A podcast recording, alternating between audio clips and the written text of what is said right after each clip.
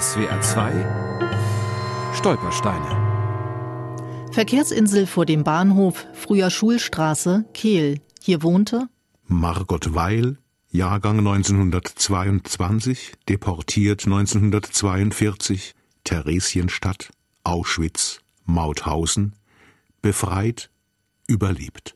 Wir haben gespielt miteinander, zum Beispiel auf der Kinzigwiese, nachdem wir nicht mehr das Schwimmbad im Altrhein benutzen durften als Juden. Und wir wussten damals irgendwie, dass wir uns näher standen als nur Freunde. Aber ich musste nach Frankreich und da konnte man dann schreiben bis Oktober 1940. Da hörte der Kontakt mit Margot auf.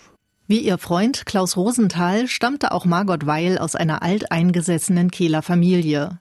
Wie er war sie vor dem Novemberpogrom 1938 aus Kiel geflüchtet. In Köln lernte sie in einem jüdischen Krankenhaus.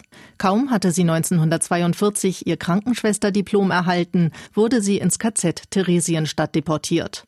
Dort traf sie ihre Eltern wieder. Ihr 72-jähriger Vater starb in ihren Armen an Unterernährung. Zwei Jahre später vergasten die Nazis ihre Mutter. Mutter Weil wurde im Oktober 1944, drei Monate vor der Befreiung, nach Auschwitz deportiert und sofort ermordet. Nach dem Krieg ließ Margot Weil sich zur Hebamme weiterbilden. Sie, die so viel Sterben miterlebt hatte, wollte nun Kindern ins Leben helfen.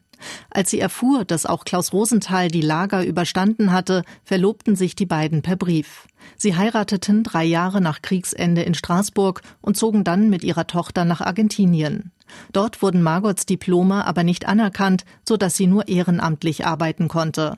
Fast 30 Jahre war Margot Weil mit ihrer Kehler Jugendliebe verheiratet. Sie starb 1977. SWR 2 Stolpersteine auch im Internet unter swr2.de und als App für Smartphones.